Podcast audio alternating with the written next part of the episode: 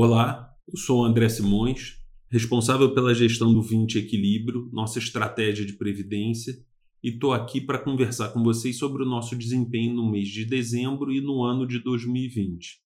A gente teve uma valorização de 1,1% em dezembro, no ano nós fechamos com uma valorização de 4,3%. Esse bom desempenho no mês de dezembro foi puxado por ganhos no mercado de renda variável, principalmente nas ações ligadas ao setor de commodities e as ações do setor de utilities. Nós observamos um grande fluxo de investidores estrangeiros, principalmente após a eleição americana, onde se consolidou um cenário muito favorável para os mercados emergentes. Além disso, tivemos ganhos com nossa posição de NTNB curta, que se beneficiaram de um, uma expectativa de IPCA mais forte para o mês de dezembro.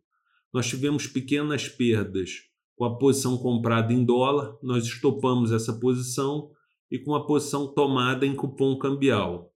Muito obrigado pelo tempo de vocês, espero revê-los no próximo mês e um ótimo 2021 para todos nós.